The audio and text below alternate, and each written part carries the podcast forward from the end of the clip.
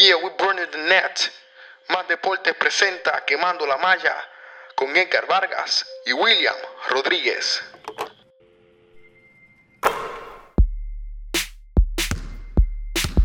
Curry, way downtown. Bang! Bang! Oh, what a shot from Curry! Gets it to LeBron for three for the win. Yes! LeBron James at the buzzer! Sigue Barea con el yoyo. Van a doblar dos contra Barea. Va de tres. ¡Eh! ¡Chale! Barea contra dos.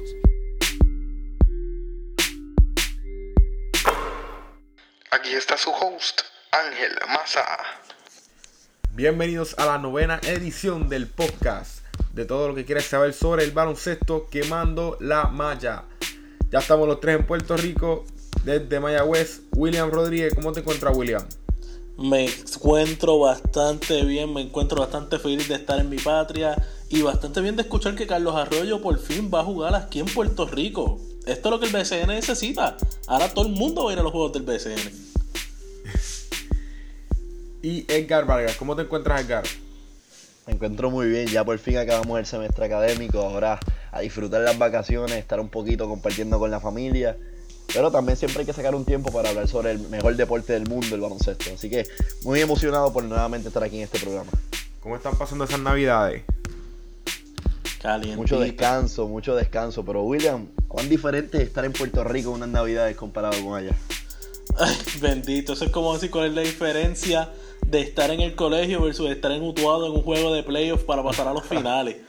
es el cielo a la tierra, el americano es, es soso, la sociedad allí es bien sosa, es bien tranquila, ya las decoraciones están fuera y están quitadas el 27 de diciembre.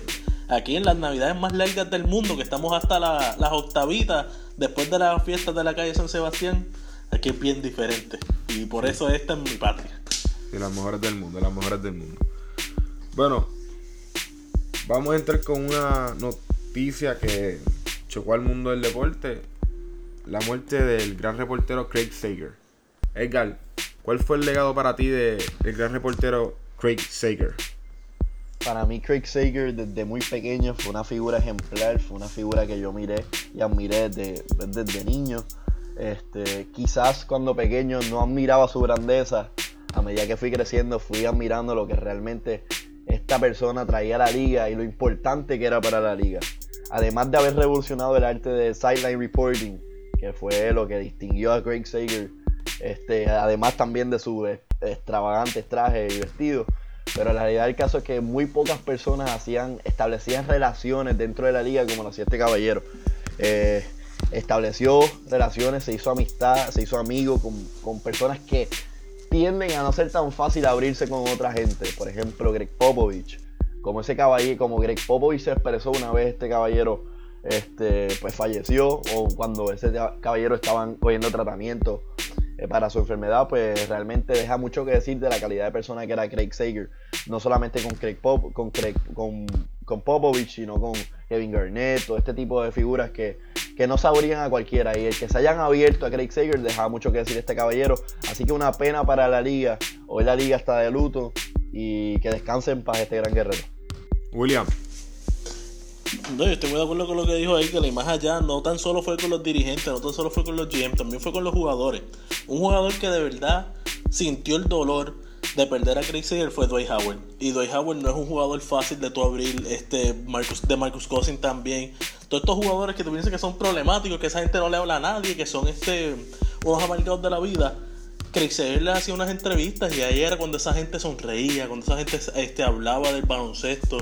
Y era una diferencia del cielo a la tierra cuando Craig Saber te entrevistaba versus cualquier otro reportero, cualquier otra persona de la media. Y las mejores entrevistas son las de Greg Popovich con Craig Sager, porque Craig Sager sabía que sabía qué preguntas hacerle a Greg Popovich, que Greg Popovich no te iba a decir dos palabras y ya se te callaba. Que a Craig Sager hacía unas preguntas que Popovich pensaba, lo hacía, hacía una crítica hacia la liga, hacía una crítica social y todo era mediante Craig Sager, que para mí esta temporada se la deberían de dedicar al hombre y esta temporada deberían por lo menos de, en forma de, de solidaridad todos los sideline reporters vestir unos gabanes extra- extravagantes como le gustaban vestir a Craig Sager o por lo menos tener una CS en, en el brazo, porque es, un- una pérdida fuerte, tanto para los fanáticos que nosotros admirábamos y nos encantaba ver las entrevistas de Craig Sager, como para el deporte como tal. Sí, definitivamente se ganó el amor y el respeto de todos los fanáticos del baloncesto. Bueno, ahora vamos a pasar con las noticias y los temas de relevancia en el baloncesto. Empezamos con Nerles Noel, que está en descontento por el, la cantidad de minutos de juego que les están dando en los Philadelphia 76ers. Ahora ustedes, si ustedes fueran el GM de los 76ers, ¿a qué hombre grande ustedes piensan que deberían cambiar? ¿A Nerles Noel o a Yahil Okafor? ¿Y por qué? Edgar, Yo entiendo que Yahil Okafor, Yahil Okafor ha demostrado mucho más que Nerlens Noel en lo que va de su carrera en la NBA. Y entiendo yo que Yahil Okafor tiene mejor mercado en la liga que él. Así que si tú, si tú lo vienes a ver en X y 0, la ofensiva te la va a dar Joel Embiid, pero la defensa, tu pilar defensivo debe ser Nerlens Noel. Ese es un jugador que está aprobado en la liga, que defiende. Y no es un jugador, como él dijo, no es un jugador para estar jugando 8 minutos en una liga, en un equipo. Así que entiendo que, que quizás la manera en que, en, que, en que la administración de Filadelfia está viendo esto está un poquito tergiversada. Entiendo que lo están viendo de la manera errónea. Deben estar cambiando, a, deben estar por lo menos considerando opción de cambio a Yahir Okafor porque entiendo que pueden conseguir más piezas de cambio. Ahora bien, tú eres un equipo joven, tú necesitas traer veteranos a tu equipo. Ya tu grupo, tu núcleo de jugadores jóvenes con proyección lo tienes. Ahora es cuestión de traerles veteranos y entiendo yo que para poder traer los veteranos que necesitas para ganar en la liga, tienes que llevar, tienes que cambiar un jugador como Yahir Okafor que tiene el mercado necesario. William, Yo no cambiaría a ninguno de los dos y te voy a decir por qué. Filadelfia está cometiendo el error de darle minutos a Ersan Ilyasova y está trayendo los veteranos, pero no los veteranos que necesita. Me explico.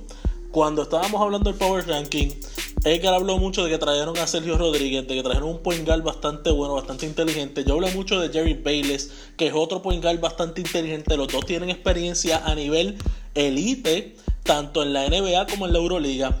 Está trayendo gente que le va a traer ese conocimiento a los muchachos jóvenes. Nerlens Noel, Dario Saric, tienes a Ben Simmons, tienes a Joel Embiid, tienes un núcleo bastante bueno y con Yahil Okafor ese debió haber sido tu núcleo. El tú tratar de salir del pilar defensivo de tu equipo es el error más grande que tú puedes cometer hasta en tu K. Porque sin defensa no se ganan campeonatos. Eso ya está probado mil y una vez. Por eso es que Mike D'Antoni no ha pasado de las finales de la conferencia. Y cuando llega a las finales de la conferencia, yo digo que es de suerte. Pues es que la defensa es lo que te lleva más allá. Para mí, yo cambio a Ersan Ilyasova. Yo salgo de estos veteranos que me están quitando minutos a la gente que yo quiero desarrollar. Ahora, en la situación en la cual nos encontramos, lamentablemente, el equipo quiere salir de su pilar defensivo. Eh, no, no, no le encuentro la lógica a salir de Nerlens Noel. Esto es lo que quiere hacer Filadelfia. Yo, al igual que, que Edgar, saldría de Yahir Okafor, no tan solo porque es el mercado, sino como estábamos hablando antes del programa. Okafor y Joel Embiid están haciendo el mismo trabajo, son los dos pilares ofensivos. Si ya tú tienes dos jugadores que hacen lo mismo, naturalmente van a entrar en conflicto. O sea que yo necesito a alguien que se enfoque en la defensa y otra persona que se enfoque en meter el balón. Y te quedarte con los dos que meten el balón va a crear problemas, especialmente cuando ninguno de los dos son unos élite defensivos. A la larga, a largo plazo, cambiar a Nerlens Noel va a ser un error. Pero aparentemente Filadelfia, que ha en los últimos 10 años hecho una franquicia de cometer horrores, van a seguir cometiendo errores y van a cambiar a Nerlens Noel. No estoy de acuerdo con cambiar a ninguno de los dos, pero lamentablemente se va a tener que ir Nerlens Noel. Oye, y Massa, interrumpo aquí rápido, y es preocupante el caso en, en Filadelfia. Ahora mismo Joel Embiid está jugando bien pocos minutos debido a que está recuperándose de sus lesiones. Creo que no puede jugar más de 25 minutos por juego. Si hay problemas de minutos ahora que Joel Embiid está promediando 25 minutos por juego, no me quiero preocupar. Yo no me quiero imaginar cómo va a ser eso cuando él pueda jugar más de 30. Porque si está poniendo los números que está poniendo en 20 y pico de minutos, es, es cuestión de tiempo esperar que la gerencia vaya subiendo poco a poco los minutos. Así que es bien preocupante el caso de los hombres grandes de Filadelfia. Sí, es preocupante. Pero, Edgar y William, ¿ustedes están seguros que Yahir Okafor vale más en el mercado de la NBA ahora? Como se, como se ve que se está. Como se ve que está evolucionando el juego. Y los hombres grandes ofensivos cada vez se usan menos. Tal vez por eso es que Philadelphia 76ers eh, está empezando a cambiar a Leonard Noel. Porque en el mercado ahora mismo están buscando hombres grandes defensivos, no ofensivos. pero yo entiendo que siempre hay un, siempre, a pesar de que es un mercado reducido, siempre va a haber un mercado para estos hombres grandes que saben jugar de espalda del canasto. Lo vimos, yo cuando veo a Yahil Okafor me acuerda mucho lo que vimos de a Jefferson al principio de su carrera. Y a Jefferson ha establecido una carrera bastante larga en la NBA. A pesar de que son otros tiempos, claro está, pero la realidad del caso es que yo entiendo que a pesar de que hay un mercado reducido, lo hay para este tipo de jugador. Ah, este, ahora bien, hay que, hay que ver dónde encuentra su nicho, hay que ver dónde le dan su oportunidad real, donde si el equipo está dispuesto a jugar a un juego lento, un juego pausado, como lo que requiere Yahir Okafor. Hay que ver, es cuestión de, de ver dónde encaja este jugador. William. Hay que entender el momento de la NBA en la que estamos viviendo. Estamos viviendo un momento en el cual el hombre grande Primero que no hay un hombre grande dominante. El único hombre grande dominante que yo puedo decir a los Chuck, a los David Robinson, a los Patrick Ewing es de Marcus Cousins. Más nadie se le acerca a un buen centro. Me pueden hablar de, absolutamente nadie, en mi opinión. Pero pueden hablar de Joel Embiid, no es bueno defensivamente. Pueden hablar de Yahil Okafor, no es bueno defensivamente. Y el juego ha evolucionado tanto porque sí, estilo, la gente piensa estilo Jason Kidd, que es mejor tener cinco hogares en la cancha y después que el centro juegue como hogar, estamos bien. Pero es que el juego es del hombre más grande y más fuerte. Y mientras hayan jugadores altos, fuerte, que jueguen de espalda el canasto, que no le tengan miedo al contacto, ese jugador va a ser dominante en la liga. Ridículamente dominante en la liga. Miren a Chris Anderson, que se lesionó esta temporada, pero a sus 2000 años de existencia todavía era un jugador relevante. ¿Por qué? Porque era un jugador que jugaba rudo, un jugador que hacía su trabajo defensivo. Y por eso es que hay valor en el mercado para esos hombres grandes. Si tú tienes un jugador como Yahil Okafor, que juega de espalda del canasto, que le gusta ese contacto, obviamente va a traer el silbato y va a, traer, va a poner en problemas defensivos al otro equipo. Pero es que para mí, el juego ha evolucionado por la necesidad de que no hay hombres grandes dominantes en ambos lados de la pintura. No hay un hombre grande después de Shaquille. Él mismo dice que él destruyó la posición del centro porque nadie quería entrar en contacto con él y por eso los centros se fueron alejando de la pintura. Que nadie quería entrar en contacto con Tim Duncan y hacer el ridículo en la defensa. Que nadie quería entrar en contacto con estos forward que no tan solo te pueden poner la bola en el piso, hacerte un crossover, penetrar y ponerte la guira o el petártela en la cara. Sino también estos forward que lo que le gustaban era hacerte un boxing out que tú no pudieras ni ver el balón. Cogerte y, y te sacar el mollero, como yo digo. Es esta es la NBA en la que vivimos, en la cual los hombres grandes se han alejado porque tienen miedo de entrar en contacto, que es lamentable, pero definitivamente un hombre grande que vaya de del canasto y le encanta el contacto y pueda hacer espacio, va a tener mercado en cualquier momento de la liga. Por eso es que todavía están tratando de traer a Greg Oden, que era otro jugador que le gustaba el contacto, pero lamentablemente su cuerpo no podía, pero hasta los otros días estaba en tryouts con Miami todavía. Bueno, William, ahora sí, entre este equipo de los Sixers y los Ángeles Lakers, los dos equipos jóvenes ahora mismo en la NBA, que se ven que están mirándose una dirección correcta. Para ustedes, ¿quién va a tener el futuro más prometedor? William. Para mí lo tiene ahora mismo los Ángeles Lakers. No tan solo tienen diferentes piezas en diferentes lugares más que cubren más que los Sixers. Ahora mismo los Sixers lo que tienen es un logjam en la 4 y la 5. Los Lakers tienen más jugadores en más posiciones diferentes. Tienen más jugadores que pueden desarrollarse de maneras diferentes y crear roles diferentes. No va a haber este tranque que estamos hablando de Joel Embiid y Yahil Okafor. Sino que vas a tener diferentes jugadores haciendo cosas totalmente diferentes. Tienes a Brandon Russell que va a ser el point y va a, tener, va a estar metiendo la bola. Tienes a Larry, Larry Nance Jr. que ya hemos visto como ese hombre penetra y como también puede hacer unos buenos screens tiene, tienes un sinnúmero de jugadores jóvenes que saben cuáles son sus roles, que se van a desarrollar en esos roles y son roles diferentes. Pero Filadelfia, con la toma de decisión que están tomando, con la falta de diversidad de roles, porque Dario Saric, Yahil, Neles, Joel Embiid, todos juegan la misma posición. El único jugador que no jugaría la misma posición que estos cuatro es Ben Simmons. Y es porque lo quieren tirar de point guard, pero se supone que el juego es la 3 y la 4. O sea que es, diferente. Son dos equipos totalmente diferentes y pues uno está tratando de destruir su futuro. Pero para mí los Lakers lo están haciendo bastante bien. Edgar. Me tengo que ir por la línea de William. A pesar de que Philadelphia tiene una de las figuras más interesantes o con más proyección que hay ahora mismo en la liga, en el caso de Joel Embiid y en el caso de Ben Simmons, si logra recuperarse efectivamente de su lesión, entiendo que los Lakers tienen más, mm, más jugadores en diferentes posiciones. Tienen un equipo más completo, un equipo con más proyección, a pesar de que Philadelphia tienen unas estrellas con más proyección. Que no es lo mismo. Ahora bien, me encanta lo que estoy viendo de, el engranaje que estamos viendo de los Lakers durante toda esta temporada. Ayer tuve la oportunidad de sentarme a ver el juego completo, disfrutarme por fin un juego completo, completo, no ver los encantos eh, de la NBA y tuve la oportunidad de ver a, a los Lakers en Miami. Entonces, lo que vi de, de los Lakers me gustó mucho. Un equipo que está bien granado, un equipo que entiende su rol. D'Angelo Russell, a pesar de que tiene ca- 20 años nada más, es el líder indiscutible de este equipo. Pero, ahora bien, hay que resaltar el punto, el talón de Aquiles de ambos equipos. Ambos equipos son equipos con mucha proyección. Ambos equipos tienen mucho talento con proyección al futuro. Pero ambos equipos padecen de lesiones. Ahora mismo ayer no te jugó Julius Randle, no te jugó muchos de tus jugadores que, que, que, que, pues, que, que se supone que jueguen, que son jóvenes y que, que, que tienen historial de lesiones en lo que va de su carrera de NBA.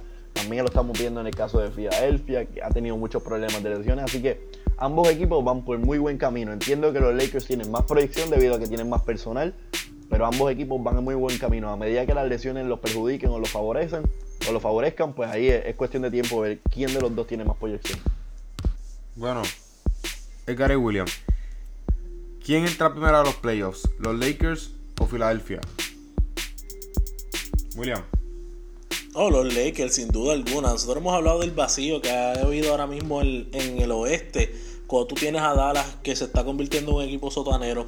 Cuando tú tienes a Utah, que de verdad no está engranando. Yo no sé qué está pasando en Utah. Este, cuando tú tienes Denver, que ha caído. Tienes New Orleans, que no ha despertado. Tienes a Minnesota, que yo pensaba que iba a dar un, un cantazo, que iba a hacer un poquito más de ruido. Minnesota está 9 y 19.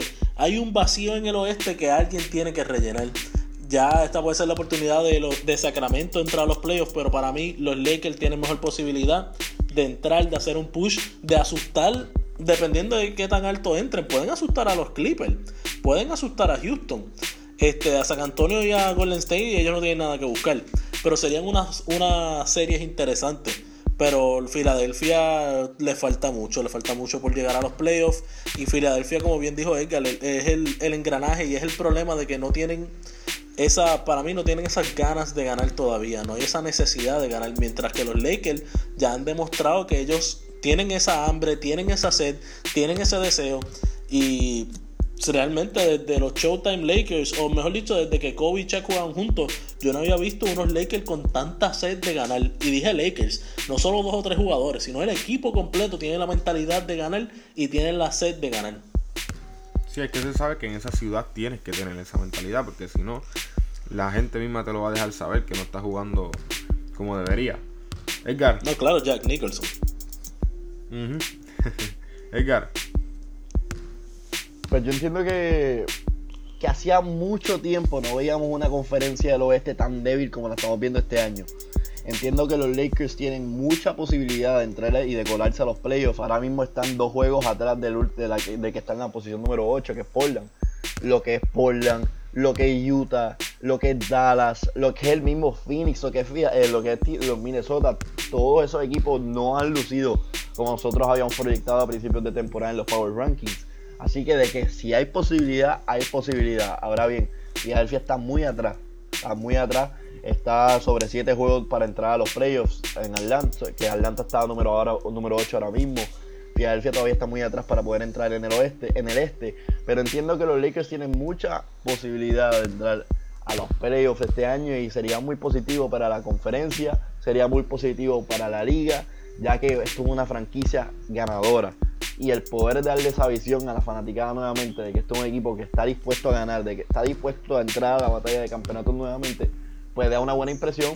Y el tú contar con una franquicia sólida como los Lakers le favorece a la liga por completo. Así que entiendo que los Lakers tienen muy buena posibilidad de entrar este año, no en el futuro, este año los playoffs. Y, dar, y, yo te digo una cosa, machar en la primera ronda de los playoffs contra un equipo como los Lakers, que es un equipo joven, un equipo con, con hambre, un, como dijo William, un equipo con hambre, un equipo que está dispuesto a tirarse al piso, a luchar cada balón, es peligroso. Sí, sí, es peligroso, es peligroso. La juventud es peligrosa en la NBA. Bueno, ahora pasamos con un boricua que juega aquí con nosotros en la selección nacional masculina, John Holland, que ahora mismo está jugando con el Canton Charge del D-League. Y está teniendo buenos números, está teniendo partidos con buenos números. Edgar y William, ¿ustedes creen que en algún momento vamos a ver a John Holland vistiendo una camisa de la NBA? Edgar. Bueno, yo entiendo que es ahora o nunca. Tuvo una buena pretemporada con los Cleveland Cavaliers, no logró hacer el corte final. Decide darle una última oportunidad al D-League y actualmente está promediando 20.5 puntos por juego, 5.5 rebotes, 5 asistencias, con una eficiencia de 12. Así que está luciendo muy bien John Holland en los dos juegos que ha podido jugar. Este, le están dando un gran exceso de confianza, está promediando 39 minutos por juego. Pero entiendo que John Holland esta es la última oportunidad.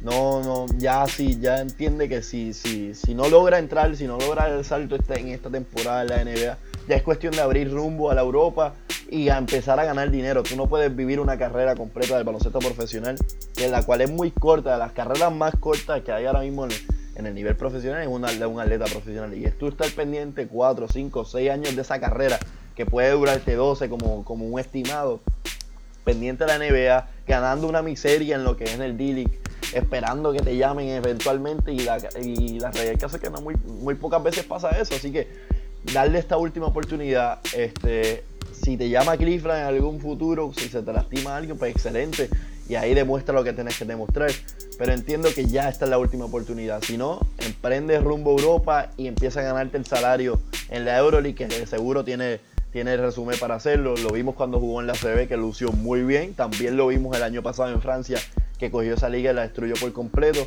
Y también lo vimos en el repechaje de Puerto Rico, que cogió a Serbia y le metió 20 y pico de puntos en un abrir y cerrar de ojos. Así que John Holland es un escolta probado, un escolta que sabe anotar, es un escolta que sabe defender. Y es cuestión de que consiga esa oportunidad que tanto busca la NBA. De no conseguirla, pues va a tener que emprender rumbo a Europa. ¿Y tu predicción? Pues yo entiendo que ahora mismo, eh, después del All-Star Break, puede que le llegue esa oportunidad como le llega a muchos jugadores del D-League. Ahora mismo está un poquito limitado, porque entiendo que, que, que Cleveland todavía está engranando como equipo, pero una vez se de pase el All-Star, que muchos de los jugadores van a estar lastimados, muchos jugadores están débiles, van a empezar a descansar a LeBron James, como va a decir William prontamente, pues van, la gerencia de Cleveland puede abrirse a buscar nuevas soluciones, abrirse a buscar nuevas alternativas y en esas alternativas pues pudiese darse el caso de John Holland. William, pues él le puede preguntarle a Carlos Arroyo cómo es el, el weather por allá en Israel, cómo están las cosas, este, por cuánto puede firmar. Carlos Arroyo puede ser agente o mediador de John Holland. Vamos a ver claro, este, cuando es tu última oportunidad para subir a la NBA, ya tú gastaste todos los cartuchos, como bien Edgar explicó. No creo que estés en una muy buena posición para quedarte en Estados Unidos. Mira Sudamérica, mira Europa, mira hasta Rusia tiene que irse, tiene que irse ya. Este, pensar en. Una cosa es tú tener un sueño y tú llegar a, estar casi tocando la puerta de ese sueño. Otra cosa es que ese sueño sea realista y que ese sueño sea práctico. Ya Edgar describió por qué el sueño de estar en la esperando porque la NBA te llame es impráctico ahora mismo para John Holland. Él tiene que ir pensando en los próximos 5 o 6 años que si en algún punto él se lesiona y no puede seguir jugando baloncesto, ¿y ahora qué? ¿Dónde está mi seguridad este, económica? ¿Dónde está mi la seguridad económica de mi familia? ¿Qué yo puedo hacer para mejorar mi situación? ¿Cómo yo puedo superarme como individuo? no necesariamente la NBA es la solución, no necesariamente la NBA es la solución para todos los jugadores de baloncesto. Y nosotros sabemos que John Holland tiene el talento pero, como bien dijo Michael, él tiene que ir buscando otros lugares, otros lares. Este, es un, fue un sueño bonito. Nosotros todos queremos que todos los jugadores de la Selección Nacional de Puerto Rico estén jugando en la NBA, pero la realidad es otra. En la mejor liga del mundo, el talento nada más no te lleva. El tú encestar el balón no te lleva. Los jugadores que han quedado campeones en la NBA jamás y nunca son los mejores atletas de la NBA, son los más inteligentes. Y John Holland sí posee esa habilidad, pero a lo mejor es que ya el tiempo de él no le da para o, ya su momento pasó y no le da para competir con los muchachos jóvenes inteligentes que hay ahora mismo en la NBA que lamentablemente va a tener que buscar este cómo están las cosas en Francia a ver si puede jugar por allá pero no, no lo veo subiendo del D-League a la NBA Massey William Holland tiene 28 años ya. Yo no sé ustedes, pero hay bien pocos casos, quizás ninguno en la NBA, que un jugador entra tan tarde y logra establecerse de la mejor manera en esta liga. No sé si, no sé si ustedes saben de alguno. No, sí, el García. Bueno, no de 28. Es bien difícil. No de 20. No de 28, de 26 vino Luis Escola, de 26 vinieron jugadores probados, que lo que venían era, o sea, no venían a, probar que ellos merecían estar allí, sino jugadores que ya se sabía que daban el, la calidad y el nivel de juego de la NBA. Y lo que fue fue una formalidad que ellos firmaran como salario de rookie. Pero ya ellos tenían todo un un estatus hecho, ya ellos todos tenían un futuro hecho. Ellos lo que querían era competir en la mejor liga del mundo, pero ya ellos tenían todo su, su, su seguridad seteada. No es como John Holland que sí, a los 28 años, ¿cuánto le queda a basquetbol? 4 años, 5 años mucho, hasta los 33, 34. Ya a los 34 estaba diciendo que Carlos Arroyo es un viejo. Ya yo digo que José Juan es un viejo, con las rodillas como las tiene a los 32 años. O sea que John John Holland tiene que pensar de que lo que le queda de baloncesto es absolutamente nada. O sea, que esto se puede acabar mañana mismo si pisa mal, si se dobla un si se le sale un tendón, si se dobla un tobillo, ya se acabó John Holland y el baloncesto. Sí. Pero les voy a decir algo. Edgar dijo ahora nunca y pienso que nunca se había, nunca se había visto en una posición tan favorable ahora mismo Holland. Eh, porque con esto vamos a pasar al próximo tema los Cleveland Cavaliers se está tratando de descansar a LeBron James y ahora mismo no lo están pudiendo hacer. Está promediando 39 minutos por juego y eso Cleveland no lo quiere. George Smith se acaba de lesionar, va a tener una cirugía y una cirugía en la que un jugador se tarda de 4 a 6 semanas en recuperarse. Y Kevin Love está en esas de me lesiono, vuelvo, me lesiono, vuelvo, me lesiono, vuelvo. Ahora, por eso es que estoy diciendo que tal vez Holland esté en el momento preciso y sea el jugador correcto a escoger por Cleveland. Pero pasando al otro tema. ¿Qué decisión debe tomar Cleveland después de estas lesiones de JR y Kevin Love? Deben hacer un cambio porque tienen que descansar a LeBron. No lo pueden dejar jugando 39 minutos por juego. William. No tienes por qué, yo por lo menos no haría un cambio. No tienes por qué cambiar todo el equipo. No tienes que hacer unos cambios tan radicales por las lesiones. Las lesiones son parte del juego. Por eso Papi Popovich ya le dijo a la NBA y le ha enseñado a la NBA cómo es que tú juegas 82 juegos. Tú coges, lo divines en secciones, juegas par de juegos, rotas para que tus jugadores claves como lo que es LeBron jueguen algunos juegos importantes y otros juegos no, porque ahora la verdad, a ti lo que te importa es quedar entre los primeros cuatro en la liga para tener en la conferencia para tener un buen este home seat o home court advantage en las primeras dos rondas de los playoffs. Después de eso, los huevos están a peseta y se vale absolutamente todo. Así que Cleveland no tiene por qué quedar primero en el este. Es el este, es una conferencia sumamente débil. No hay nada que tú le saques. No vas a, no vas a tener mejor récord que en el oeste. No vas a tener mejor récord que los Warriors. No vas a tener mejor récord que San Antonio. O sea que vas a perder el home court advantage cuando llegues a las finales. Descansa la gente. Lo que tienes que hacer es ajustar, asegurarte que estos jugadores que tienes, que van a jugar la posición de role player, tengan suficientes minutos ahora para que se les vaya el miedo y para que entiendan cuáles son sus roles de una vez y por todas y que entonces se desarrollen. Tienes entonces a, a Kay que es un point guard que entonces lo puedes utilizar, darle minutos, ver cómo se sienta en la NBA, que es un rookie, para que entonces el año que viene te produzca mejor. Este es un momento excelente para que poner a jugar a los rookies, para que se les vaya el miedo, para que engranen en el sistema. Y como dije anteriormente, no hay por qué ganar el este. Es 100% innecesario. Deja que Toronto se explote, deja que Boston se exploten, deja hasta que Charlotte. Ellos quieren quedar primero en el este que lo hagan, que exploten, que voten todos sus cartuchos antes de que se lleguen los playoffs. Cleveland lo que tiene que hacer es hacer como hace Popovich, rotar sus jugadores, ponerlos en una posición en la cual tú puedes entonces descansar a LeBron, descansar a Kevin Love, porque cuando tú estás entrando y saliendo de lesiones, eso es un preludio a una lesión mayor. Tienes que darle un descanso bastante largo para que él se recupere completamente. Y puedes esperar que llegue J.R. Smith. Tú todavía tienes a Iman Shopper, tú todavía tienes otros jugadores que te pueden dar te pueden dar minutos importantes, que le estás dando pocos minutos ahora por la rotación porque están todas las estrellas. Pero dale un poquito más de soga a Iman Shumpert, dale un poquito más de soga a Kay Felder, déjalos que ellos se, se luzcan y que se sientan cómodos en la NBA. Y entonces cuando lleguen todas las piezas descansadas y bastante fuertes, entonces empiezas a jugar otra vez con la rotación. Edgar. Entiendo más o menos lo que lo- como- por lo que ha dicho William. Esto, a pesar de que tienen lesiones ahora mismo, pues es un momento para que Cleveland se abra y empiece a abrir su rotación más de lo que está haciendo actualmente. Puede darle más minutos a Richard Jefferson, puede darle minutos a James Jones, que siempre que le dan minutos luce muy bien. El mismo día Andre Liggins, que es uno que lleva creo años en la liga, darle más minutos, ver que realmente puede aportar este jugador a tu equipo. El mismo Jordan McRae o el mismo caso que dijo William de Keith Felder, que lo vimos muy bien en la pretemporada. Una vez comienza la temporada, fue bien poco lo que vimos de él. Pero también hablamos ahorita sobre el equipo de, Holland. Entiendo yo que si, que si, que si Cleveland quiere traerse un jugador ahora mismo, a pesar de que la sangre pesa más que el agua y que yo en cualquier situación diría que debe ser John Holland, no debe ser él. Puede traerse a Quinn Cook. Quinn Cook es un jugador que está promediando 25.1 puntos por juego. Está, es un novato también. Era- apenas salió, está en su primer año como profesional, salió de Duke. Y está jugando muy bien en lo que va de, en lo que va de temporada con, los con los Canton Charge, que es el equipo inferior de, de Cleveland. También lleva toda la temporada con ese equipo. Apenas Holland lleva solamente dos juegos. Este jugador lleva 14 ya en lo que va de temporada. Así que entiendo yo que Cleveland ha podido observar más a este jugador y de tener la opción de llevarse a uno o el otro, tienen que irse por Quinn Cook por el efecto de que lleva más tiempo y lo han podido observar mucho mejor. A pesar de que Holland pues ya un veterano. Bueno.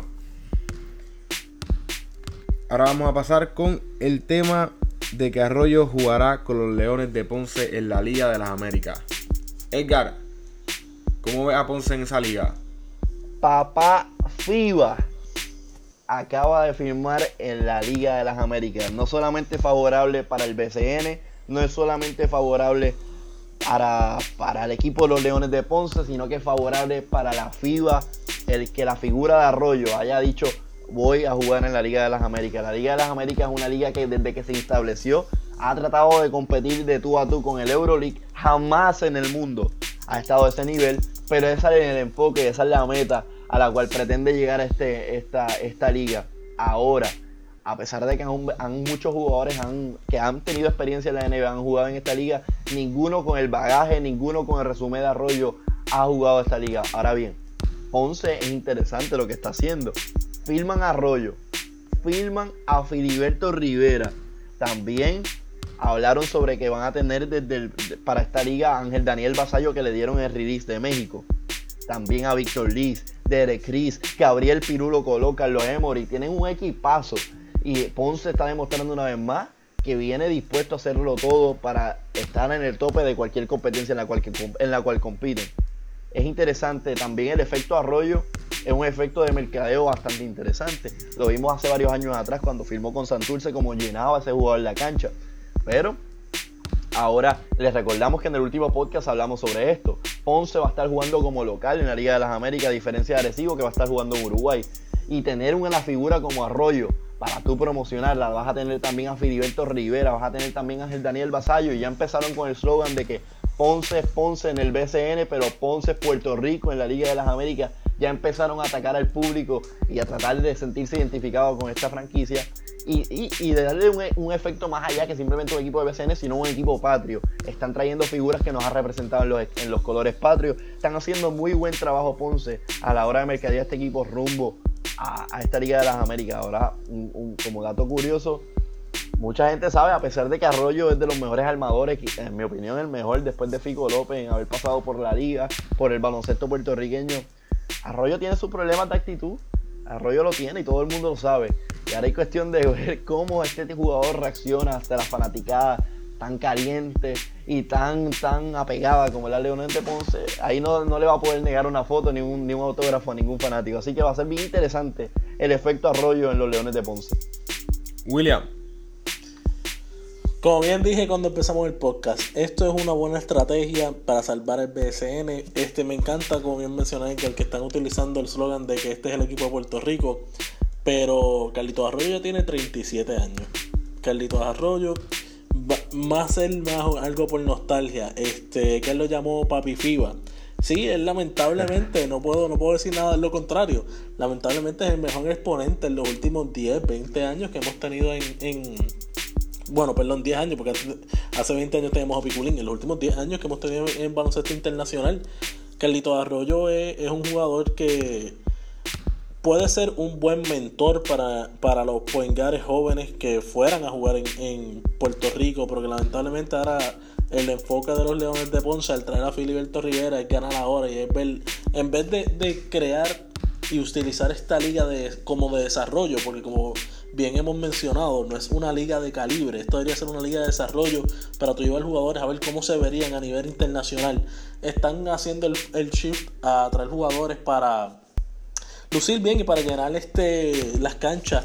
Vamos a ver si también sucede en el BSN. Yo parecía sarcástico y fue mitad sarcástico, mitad en serio mi, mi comentario de que el BSN esto es lo que necesita para salvarse. Traerle a Carlos Arroyo, traerle a estos jugadores nostálgicos para que llenen las gradas, llenen la, los fanáticos y se tomen fotos y el filme y que de repente pegue a filmar los jerseys de Utah, los jerseys de Orlando. Pero a la misma vez también se necesita un paso más allá. Necesitamos seguir desarrollando los jugadores de aquí del campo.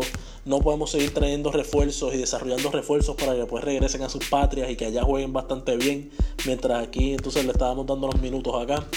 Yo entiendo que, que como bien dije en, en, podcast pasado, el BSN se tiene que convertir en una liga de desarrollo para nuestros jugadores y que este equipo de Ponce aunque va a jugar en el torneo de las Américas y, claro, ¿quién quiere jugar para perder? Deberían de jugar para ganar, pero deberían de ir también considerando el futuro del baloncesto puertorriqueño. El futuro que no incluye a Carlos Arroyo, no incluye a Ángel Daniel Basallo, no incluye a Filiberto Rivera y ver qué podemos desarrollar y darle esa experiencia internacional para cuando vayamos a los torneos grandes, ese Mundial FIBA, esa, ese repechaje para tratar de entrar a las Olimpiadas. Eso, eso, para que esos jugadores estén listos y no tengan miedo de que esta es mi primera experiencia internacional, esta es mi primera exper experiencia a nivel FIBA. Hay que ver, hay que ver si Arroyo realmente va a estar con Ponce en, las, en la temporada del BCN.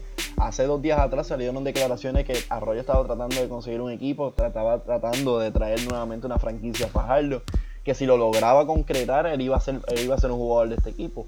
Arroyo solamente firmó con Ponce para la Liga de las Américas, se va a estar llevando a cabo del 10 al 12 de febrero en Ponce hay que ver, hay que ver si realmente este jugador va a jugar BCN, que todavía no se sabe, simplemente firmó para la Liga de las Américas, hay que ver. La realidad del caso es que si se concreta eso y si él decide jugar con Ponce, va a ver, eh, van a tener un problema más, más, feo de lo que tiene Filadelfia en, en, en, en la NBA. Van a tener a Carlos Rivera, que no lo lograron concretar, no lo lograron traer para la Liga de las Américas porque el equipo en México, Fuerza Regia, no le dio el permiso van a tener a Filiberto Rivera y van a tener a Carlos Arroyo. Esos tres armadores peleando por una posición realmente sucio, difícil que los tres estén jugando el BCN, pero mientras tanto, en la Liga de las Américas, pues vamos a poder disfrutarlo allá en el Pachín Vicente. Yo entiendo que este es el primer paso para que Carlos Arroyo entre al BSN. Nosotros hemos hablando hace tiempo de esa noticia de que Carlos Arroyo quería traer a los cariduros otra vez para fajarlo. Y también se ha hablado mucho tiempo de que Carlos Arroyo quería ya darle ese, ese último push, pero darlo en su patria porque ya él ha estado jugando mucho tiempo fuera, mucho tiempo donde él no siente ese calor de los puertorriqueños, donde él no siente esa, porque miren, lamentablemente, yo he estado de fanático aquí en Puerto Rico, obviamente, he estado de fanático en Estados Unidos, he estado en juego de los Chicago Bulls, he estado en, en 20.000 lugares. No hay nada que se parezca, no hay nada que se asemeja a escuchar unas panderetas, a escuchar el revolú, el bullicio, la vida en Puerto Rico, de especialmente en una franquicia como Ponce, que Ponce no te deja pasar nada. Bien hecho, te lo aplauden, mal hecho, vas a escucharlo el otro día y vas a escuchar a Johnny Flores, a Fufi Santoni y a todo el mundo o pelándote o alabándote. Pero esto, esto es tuyo y, y, eso es lo, y eso es lo grande de, de tú estar aquí en el BSN, de que es tu gente, de que es tu, tu cancha. Y yo creo que, este, que eso le hace falta a Carlos Arroyo. Este, yo entiendo que se lo debe a la fanaticada de Puerto Rico, porque ahora mismo el BCN, de la manera en que está, hay un poquito de disgusto de la manera en que, en que está este conflicto de que la fanaticada piensa que, la, que el BCN está demasiado lleno de refuerzos, de que el BCN se quiere convertir en algo más grande de lo que es, a lo mejor tratar de competir con, con el D-League de, la, de Estados Unidos. Pero yo entiendo que traer a Carlos Arroyo y que Carlos Arroyo venga el BSN sería lo mejor. Y que Carlos Arroyo también ya está pensando, tengo 37 años, ya estábamos hablando de que John Holland a los 28 debería pensar que esto pueden ser los últimos cartuchos de su vida. A los 37 años Carlos Arroyo tiene que estar pensando qué rayos voy a hacer mañana, porque realmente ya a los 37 años no me queda basquetbol para hacer mucho más. Yo no creo que lo inviten para el próximo para las próximas Olimpiadas, ni siquiera para el próximo no, Mundial. se retiró. No, o sea, ya, ya, ya lo- pasó la página con la selección. Ya él lo que tiene que hacer entonces es llenar las gradas y a lo mejor, si Eddie Casiano lo permite, o a lo mejor si él entiende que eso es lo mejor, empezar a dirigir. Porque nosotros necesitamos mentores para estos jugadores jóvenes que enseñen y que tengan la experiencia. Que eso es lo que la gente no entiende, que tú sigues aprendiendo basquetbol hasta después de retirado. Porque el basquetbol eso es aprender constantemente. Bueno, yo pensando ahora, nosotros, yo pensaba que Arroyo había pasado la página con la selección, pero si ahora firma con el BCN y se queda aquí en Puerto Rico, ponle que en una de esas ventanas que ahora van a estar que, que ahora FIBA, que se van a estar jugando durante todo el año el baloncesto y no solamente en verano como se hacía antes. Si alguna de esas ventanas se jugase en Puerto Rico, Arroyo es un fiebre, Arroyo no le va a decir que no, Arroyo se va a querer retirar frente a su gente. Que quizás pudiese darse el caso. Yo entiendo que ya él pasó la página, pero de que pudiese darse el caso, pudiese darse el caso, William, es verdad. Pero que ata- para mí atacaría contra el desarrollo de los gares aquí en Puerto Rico si Arroyo hace eso. Y es como Claro. dice es como dice William, vemos que en Ponce no hay espacio para el desarrollo con Carlos Rivera, Filiberto y Arroyo, que los tres han- tienen pérdida en el cabello, so sabemos que son viejos. Este nada. Ahora pasamos con el libro, el famoso libro de George Carl que le ha dado la vuelta al mundo del baloncesto, criticando a su equipo completo de los Denver Nuggets, Carmelo, JR y Ken John Martin, que eran sus estrellas, atacándolos como jugadores y como personas. William, ¿qué piensas de esto? Bueno, a mí mi papá me enseñó que la ley empieza por la casa. Y si la ley empieza por la casa, los papás son los que tienen que poner el orden y dar el ejemplo. Si papá no daba el ejemplo, tú no puedes esperar que los nenes sean unos angelitos. Si George Carl es el loco que todo el mundo piensa que que es el irresponsable, que es una persona que llevó, sí, tuvo años de ensueño en los 90 y en los 80, pero cuando vino a los 2000 se volvió un loco que, que no podía controlar a estos niños. Ese es el resultado. Este libro, yo como persona estoy leyéndolo y digo, este problema no es de los jugadores, este problema es del dirigente que no supo controlar, que no supo impartir disciplina, que no tenía una cultura productiva o conducente a una cultura positiva en el equipo. Esto es una vergüenza para George Carl. ¿Cómo él se atreve a publicar cosas así? O sea, los mejores dirigentes que nosotros, de los que nosotros hablamos, Greg Popovich, Phil Jackson, Doc Rivers, el mismo Red Auerbach, ellos eran los que impartían la disciplina y ellos eran los que vivían por esa disciplina. ¿Cuándo tú has visto a Greg Popovich hacer la- el estilo de comentarios que hace George Carl acerca de sus jugadores? Nunca, ni siquiera de jugadores. Y mira que han habido jugadores locos jugando en San Antonio, empezando por Steven Jackson, que todo el mundo se acuerda de su rol en el Madison the Palace. Esto es una vergüenza. Esto es una vergüenza para George Carl. Esto es una vergüenza para él, no para los jugadores. Que John Martin se molestó y con mucha razón. Este, porque él está hablando de, unas, de un Kenyon Martin que ya no existe. Es un Kenyon Martin joven. Y un Kenyon Martin que no tuvo a alguien que lo guiara. Un Kenyon, un Kenyon Martin que no tuvo a nadie que, que lo ayudara a crecer como individuo. Y lo vas a criticar por eso. Cuando ese es tu trabajo como dirigente, ayudar a que estos niños, porque son niños, crezcan y maduren a ser unos adultos. George Carl, debería darte vergüenza que tú publicaste ese libro. Eso es un error, es un horror. Yo entiendo que los jugadores, el mejor que, lo, que tomó la decisión fue Carmelo diciendo que él no iba a comentar. Pero yo entiendo la frustración de los jugadores y yo entiendo que esto es una falta de respeto hacia el deporte porque el trabajo de George Carl era ser esa figura de role model para los jugadores y él no lo fue. Edgar, Pues fíjate, yo entiendo que esto es libertad de expresión y todo este tipo de cosas, pero también entiendo que la liga está fallando aquí. Tú tienes que ver a tus jugadores como tu producto, que eso es la que en realidad el caso, esos son tu producto. Tú tienes que defender a tu producto. Lo vimos ya con Phil Jackson, Phil Jackson con comentarios innecesarios por completo, junto, despotricando junto a figuras grandes como Carmelo Anthony y LeBron James. Ahora estamos viéndolo nuevamente con George Cao, hablando sobre Carmelo Anthony, J.R. Smith, Kenyon Martin, etcétera, etcétera.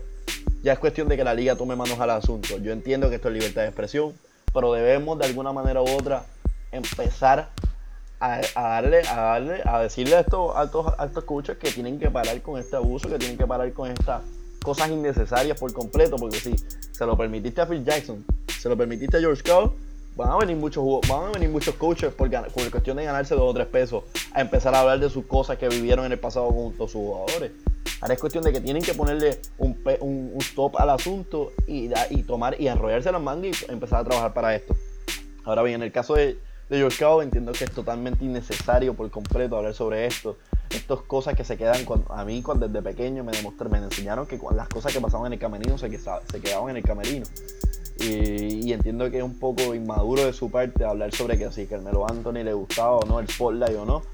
La real caso es que son una estrella. A la estrella le tiene que gustar ese spotlight.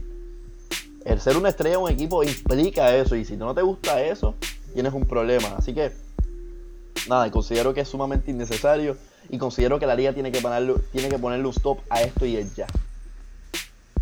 Sí, sí, sí. La realidad porque estamos viendo cómo están poniendo a jugadores que son caras de un equipo como Carmelo Anthony y parte de un equipo campeón como el lo es J.R. Smith. Están poniéndolos por el piso, ¿entiendes? Y pienso que, que es algo innecesario. Y como bien dijo Edgar, lo que pasa en el camerino se queda en el camerino. O sea, eso es parte de la hermandad, eso es parte de la relación dirigente-coach, dirigente-jugadores, jugadores-jugadores. O sea, esa es la hermandad. Y si no hay hermandad, entonces ¿para qué rayos estamos dándole esa libertad a Josh Carl de entonces destruir las reputaciones y el legado de muchos jugadores? Pero pues como sabemos, esta noticia ha dado la vuelta al mundo. So va a vender más libros de lo que iba a vender antes de que se enterara todo el mundo que publicó esas notas en su libro. Bueno, nada. Pasamos a una nota más positiva. Salieron los nominados al Salón de la Fama del Baloncesto del 2017. La lista se rondea entre Tracy McGrady, Chris Webber, Ben Wallace, Moxie Bowes, Tim Hardaway y Blake Divac como los pilares en esta lista para este año.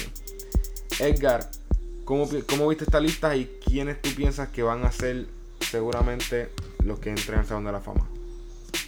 Pues me encantó lo que vi. Este, es una pena que ya eso me confirmó una vez más que me estoy poniendo viejo. Este, dentro de las líneas para el Salón de la Fama de este año, tiene que estar Tracy McGrady. Tiene que estar Moxie Box por lo como revoluciona el baloncesto con 5'3 de estatura. También tiene que estar Ben Wallace, que mucha gente está diciendo que no es un merecedor de ser un Hall of Famer, pero realidad el caso es que tiene un, un- resumen bastante interesante y tiene un, me- un resumen mucho mejor de que a, Hall of Famers actuales. A- en mi Twitter compartí ayer un post comparando su resumen junto al resumen de Dikembe Motombo y la realidad del caso es que el de Ben Wallace pues, tiene mucho más que hablar y debe ser un Hall of Famer. También en cuanto a los aspectos internacionales, que la clase internacional que siempre escogen a uno o dos, entiendo que Vlade Divac debe ser una línea también por el efecto internacional y el efecto cómo revolucionar la posición de centro de la NBA. Así que dentro de esa figura entiendo que eso deben ser eh, lo más lo más llamativo de este Hall of Fame.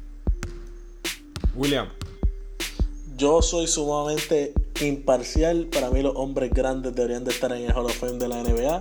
Y Ben Wallace, más aún cuando él fue parte de ese equipo que destruyó a los, al super team de los Lakers, que de ser don nadie se convirtieron en una superpotencia en el este, hasta que Joe Dumars vino y destruyó el equipo, lo que fue Ben Wallace, Richie Wallace, Richard Hamilton, John Civiro, ese núcleo, Tayshaun Prince, ese starting five, ese núcleo de jugadores que fue algo sorprendente lo que ellos hicieron.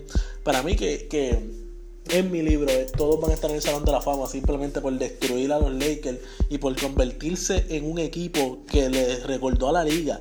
Todos los jugadores que están en la NBA somos jugadores de calibre. Simplemente porque no hemos hecho un nombre no significa que somos cáscara de batata.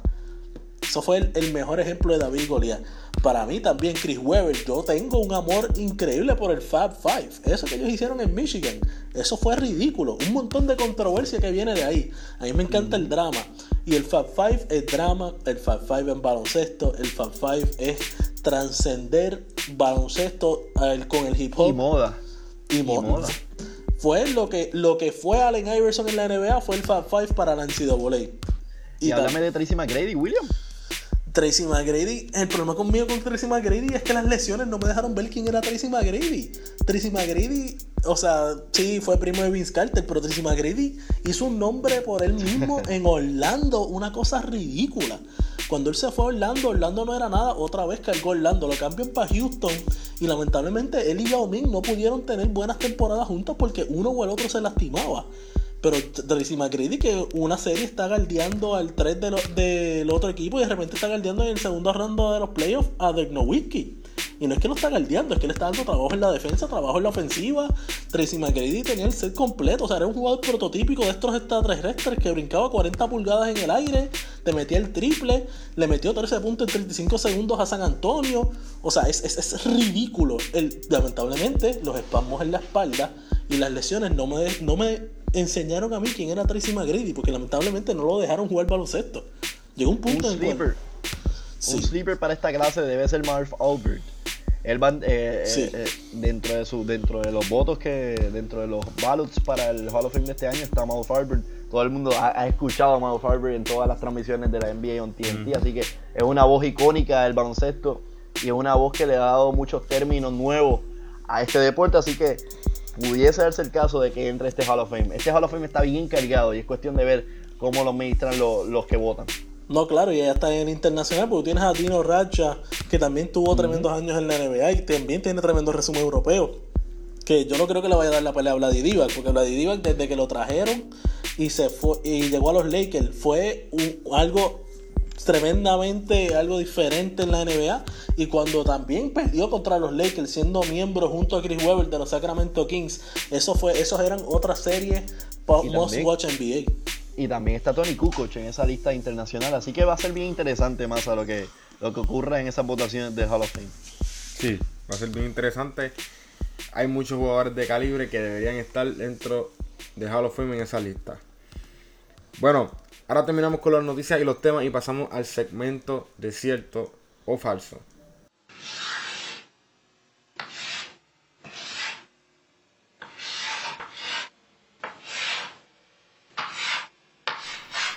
Aquí, como dijimos, en que bando la malla somos peores que en el colegio y que en la UPR de Río Piedra, porque tenemos que explicar la falsa y también la cierta. Le voy a decir un statement a Edgar y a William. Ellos me dirán cierto o falso y por qué. Vamos a empezar con el primero. Después de que firmaran el CBA Agreement, se puso una regla y la regla la están llamando ya el Bosch Rule. ¿Por qué? Porque van a, a elegir a un jugador, por poner un, un ejemplo, van a escoger un jugador y lo van a plantear frente a un panel y el panel va a decidir si la condición es debido a muerte y si debe jugar o no. Y si no debe jugar, no puede jugar. Y si dicen que sí puede jugar, el, el equipo debe ponerlo de inmediato en la cancha o darle cambio o wave. Y esto es algo que se va a usar para Chris Bosh según el Miami Heat. Ahora, cierto o falso es Gary Williams. Chris Bosh va a jugar otro juego en la NBA. No importa con qué equipo. William. Esto es uno de esos momentos en los cuales yo escribo una T y un palito abajo para que, para que el, el profesor diga eso es una E, eso es falso o eso es T de truth, no sé. No le voy a dar los puntos. Porque es que en verdad no se sabe. O sea, realmente es una situación de vida o muerte en la cual si tú no puedes circular bien la sangre, o sea, olvídate el baloncesto, tú no vas a poder vivir de aquí a cinco años. Tú tienes que mantener eso bajo control. Ahora, sí, con los avances en la medicina puede ser que él juegue. Este problema que se trae con el, Chris, el Bosch Rule es puramente económico, como todo en la NBA. Lo que pasa es que Parrelli no le quiere pagar. Y esa es a, la hora de la verdad, ese es el problema. Si Parrelli no le quiere pagar a Chris Bosch, él va a hacer todo lo posible para que no le pague a Chris Bosch.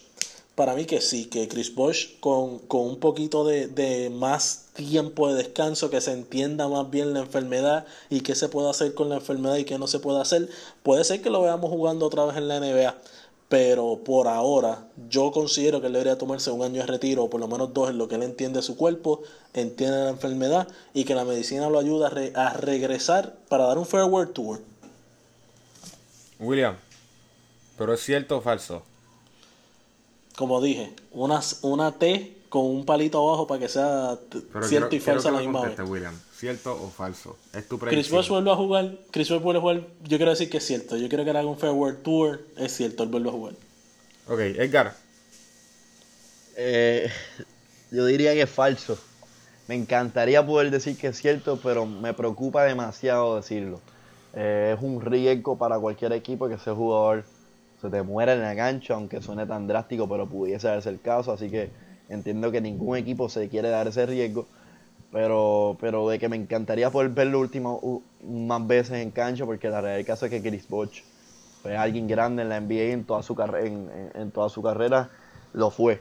Pero digo que es falso, no me gustaría, yo como dueño, yo me pongo en la posición del equipo y no me encantaría tener ese liability en mi cancha. Así que eh, digo que es falso, Massa. Gracias, Edgar.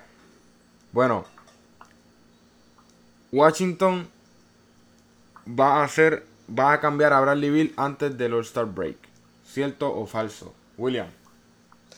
Cierto, ya este, sabemos que Steven A. Smith está escuchando el podcast de Quemando la Malla. Él dijo que le iban a cambiar por DeMarcus Cousins. Yo entiendo que eso es lo que debe suceder. O simplemente lo van a cambiar por piezas, por algún centro bueno, que es lo que le hace falta, o algún otro shooting guard.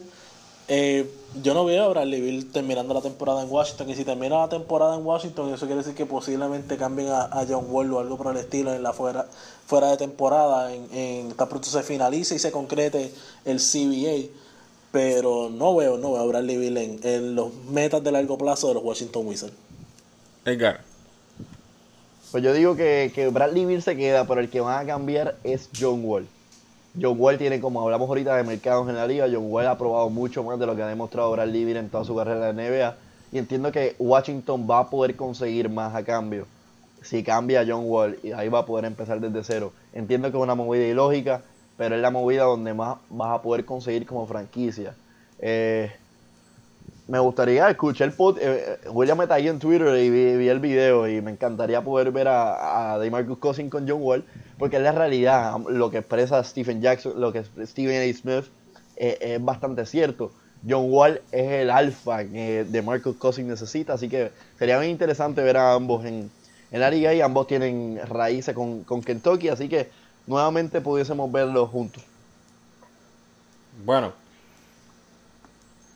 los Leones de Ponce ganarán la Liga de las Américas. Edgar. Falso.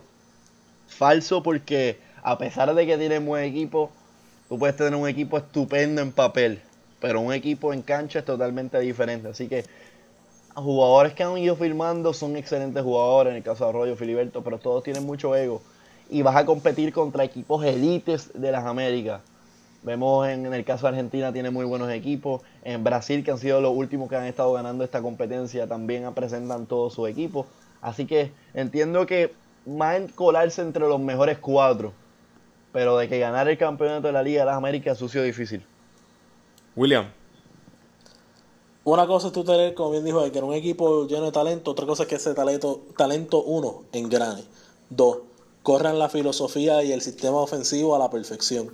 Y tres, tomen buenas decisiones en cancha, que confíen en sus compañeros para tomar esas buenas decisiones en cancha. Esas tres cosas tú no las puedes hacer en dos semanas, no las puedes hacer en un mes, como piensan aquí el BSN y la Federación de Baloncesto de Puerto Rico, cada vez que montan una selección nacional con tres semanas para el repechaje, o tres semanas para las Olimpiadas o para el torneo este mundial de la FIBA. Y no puedes hacer eso en, en, medio de una liga que estás tratando de ganar. O sea que son muchas cosas en contra mucho ego encontrado y realmente pueden lucir bien, pero no los veo ganando la Liga de las Américas. Isaiah Thomas es el jugador que va a hacer que Boston dé ese salto a ser el contendor contra Cleveland de, en la conferencia del Este. Edgar. Falso.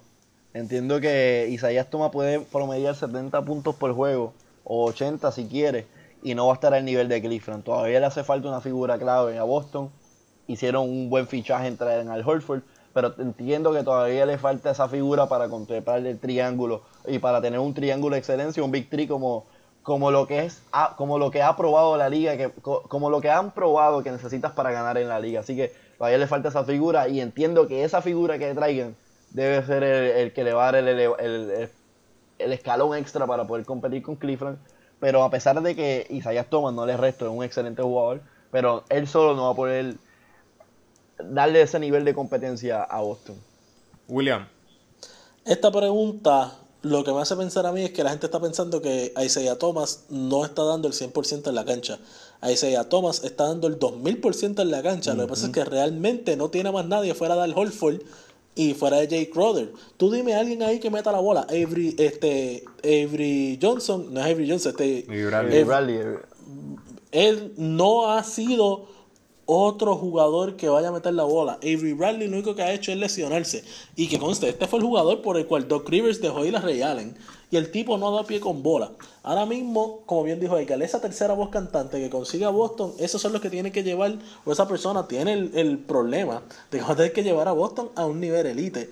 Pero a Thomas no le puedes pedir más nada al hombre. ¿Qué más tú le puedes pedir a un jugador que te corre la ofensiva, te mete el balón, te rebotea bastante bien para medir 5 pies y pico? 5'9 creo que es 5'10, lo tienes que chequear.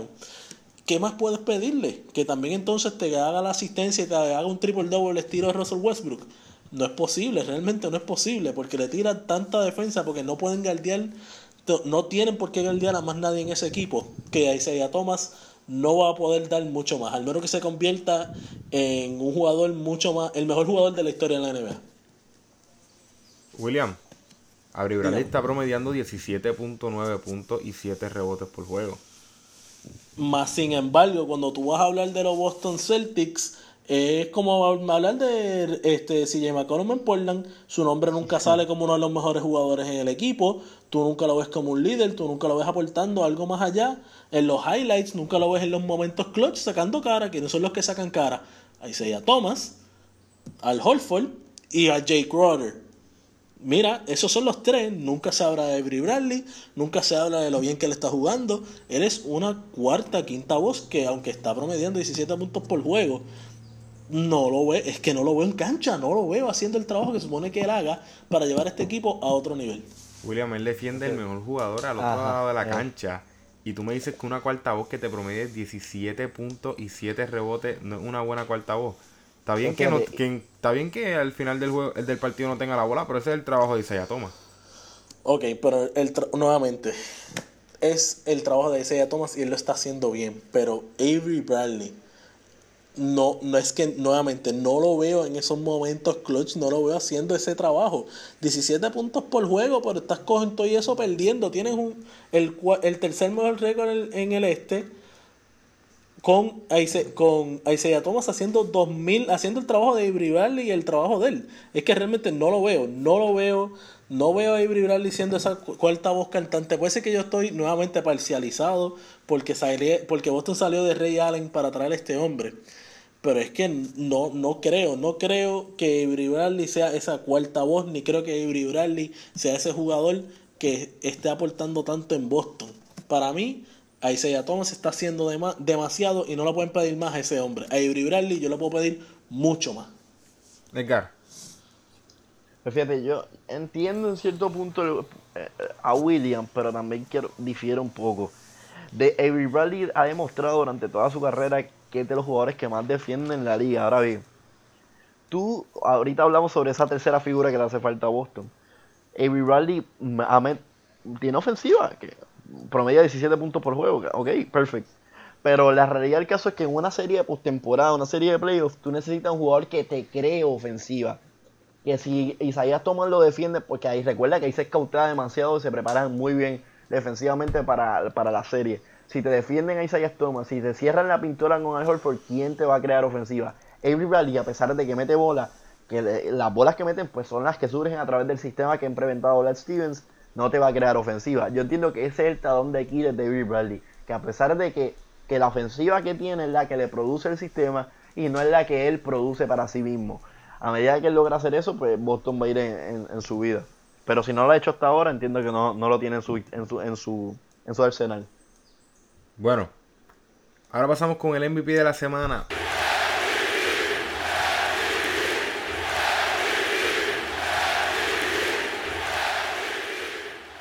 William, ¿quién es tu MVP de la semana? Todavía estamos haciendo este segmento. Si Russell Westbrook está jugando en la NBA, sigue siendo Russell Westbrook. Yo entiendo que eh, por primera vez en todo el podcast voy a tener que darse a Russell Westbrook. Russell Westbrook es histórico, es- no, no, no tiene un botón de apague. Sigue haciendo triple dobles, sigue haciendo lo que quiere una vez toca ese tabloncillo. Así que Russell Westbrook sí tiene que ser una línea para el jugador de la semana este- de esta semana. El Sí, segundo mejor jugador de la semana. de 40 puntos. Ujú. Venga, Podemos hacer el segmento ¿ibas a del segundo mejor. Sí, podemos hacer el segmento del segundo mejor jugador de la NBA. Porque ya el MVP se lo tienen que dar a Russell Westbrook. Lo, vamos a considerar para el próximo podcast. lo vamos a tener que considerar. Bueno, con esto terminamos esta edición de Quemando la Malla. Edgar, ¿dónde te pueden conseguir en Twitter? Me pueden conseguir en. Vargas Deportes, ahí voy a estar abriendo de análisis, debate sobre el baloncesto local, el baloncesto internacional. También voy a estar hablando sobre la LAI, así que en confianza me pueden contactar por ahí. Y me pueden, qué sé yo, abrir, a- para eso estamos, para abrir análisis y para hablar sobre lo que es el deporte, el mejor deporte del mundo, que es el baloncesto. William. Me pueden conseguir el WJRN718, WJRN718 por Twitter y también, al igual que Edgar, estoy dispuesto a debatir de lo que sea. Esta semana estoy de vacaciones en alguna playa, en algún punto de Puerto Rico. No me busques que yo te busco después de la semana que viene. Bueno, consíguenos a nosotros en Más Puerto Rico, todas las redes sociales, Facebook, Twitter, Instagram y nuestra página de deporte, Más Deporte PUR por Twitter. Gracias a ustedes por quedarse hasta el final con nosotros. Mientras tanto, sigan quemando la malla.